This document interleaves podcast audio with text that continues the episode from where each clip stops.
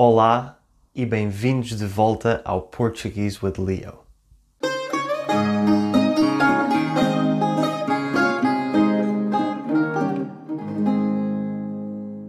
Ontem, dia 1 de dezembro, foi mais um feriado nacional, o dia da restauração da independência. Se não é a primeira vez que estão a ouvir o meu podcast, então sabem que eu já falei por alto sobre a restauração da independência nos dois episódios que fiz com a Eating Europe pelas ruas de Lisboa. Falar por alto significa falar de algo de forma geral e resumida, sem entrar em muitos detalhes. Em inglês seria o equivalente a to mention in passing.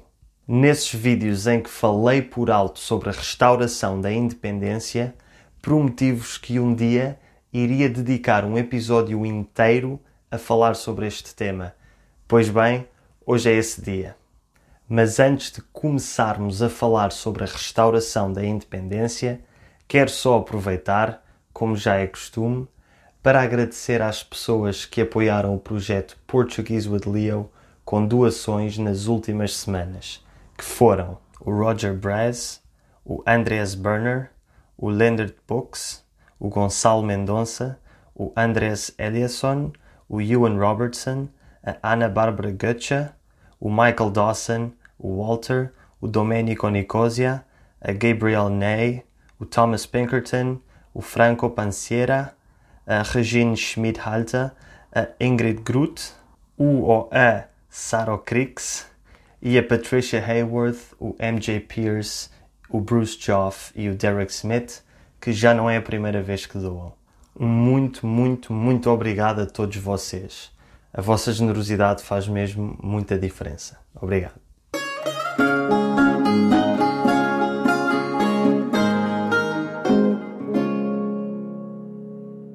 O que foi então a restauração da independência?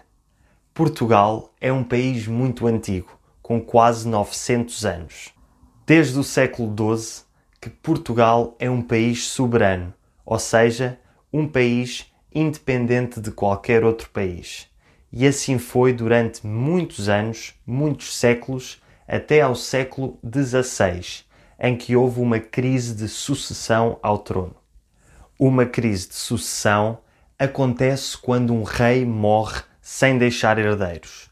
E neste caso, o rei de Portugal, Dom Sebastião, morreu em 1578 sem deixar nem filhos nem filhas para lhe sucederem no trono.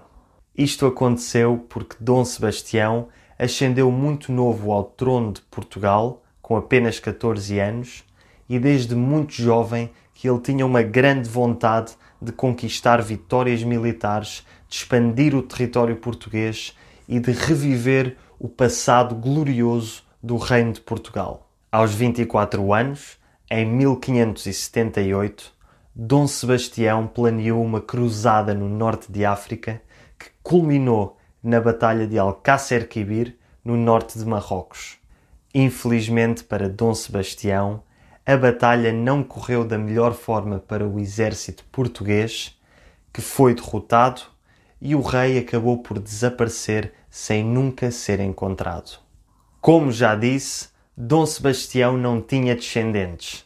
Após a sua morte, o seu tio-avô, o cardeal Dom Henrique, subiu ao trono, mas morreu dois anos mais tarde, em 1580, também sem deixar herdeiros, porque era cardeal e por isso não podia ter filhos. E foi então que tivemos a crise de sucessão de 1580.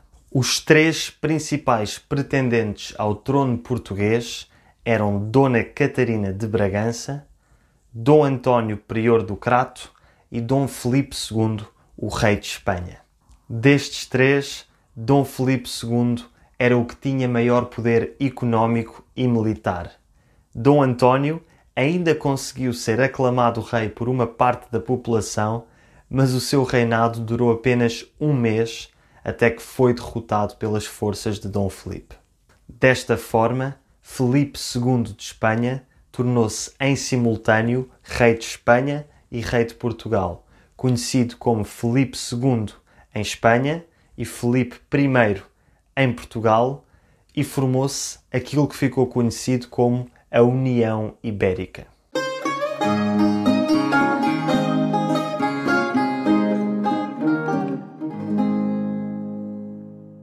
Inicialmente, muitos portugueses apoiaram esta união, uma vez que o Império Espanhol e o Império Português se complementavam na perfeição.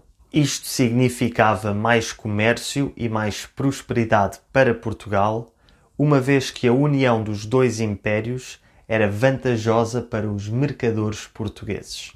Há uma expressão idiomática que reflete isto muito bem. A união faz a força. Dom Felipe era um bom governante e permitiu que Portugal continuasse a ser governado por portugueses e que o português continuasse a ser a língua oficial. No entanto, os seus sucessores, Dom Felipe III de Espanha, conhecido como Felipe II de Portugal, e Dom Felipe IV de Espanha, conhecido como Felipe III de Portugal, foram menos positivos para os portugueses, com políticas que os prejudicavam, com aumentos de impostos e com participações em guerras contra países com os quais Portugal tinha relações pacíficas. Isto fez com que o descontentamento aumentasse cada vez mais entre os portugueses e começaram a haver pequenas conspirações e revoltas por todo o país contra a liderança espanhola. Toda esta situação culminou no nascimento de um grupo de conspiradores clandestinos chamados os Conjurados. Os Conjurados eram 40 homens da nobreza portuguesa que conspiraram para retirar o rei espanhol do poder e pôr no trono Dom João, Duque de Bragança. Dom João era neto de Catarina de Bragança, que, se vocês bem se lembram, tinha sido uma das três pretendentes ao trono quando houve a crise de sucessão. Pois bem, toda esta conspiração culminou numa revolta no dia 1 de dezembro de 1640 em que os conjurados se infiltraram no Palácio da Ribeira e mataram o secretário de Estado do governo espanhol e aprisionaram a Duquesa de Mantua, que governava Portugal em nome de Dom Felipe.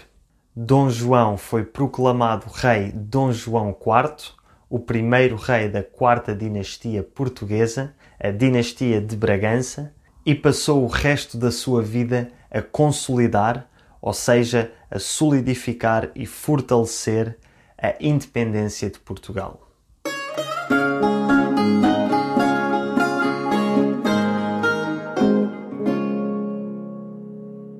Espero que tenham gostado de mais um episódio sobre a história de Portugal e sobre um dos feriados mais importantes para o nosso país. Antes de me despedir de vocês, peço-vos que deem uma olhadela ao segundo vídeo que fiz em colaboração com a Liz do canal de YouTube Talk the Streets, em que continuamos a explorar as diferenças entre o português de Portugal e o português do Brasil. No total, vamos fazer uma série de três vídeos e o terceiro vai ser publicado aqui no meu canal daqui a uma semana.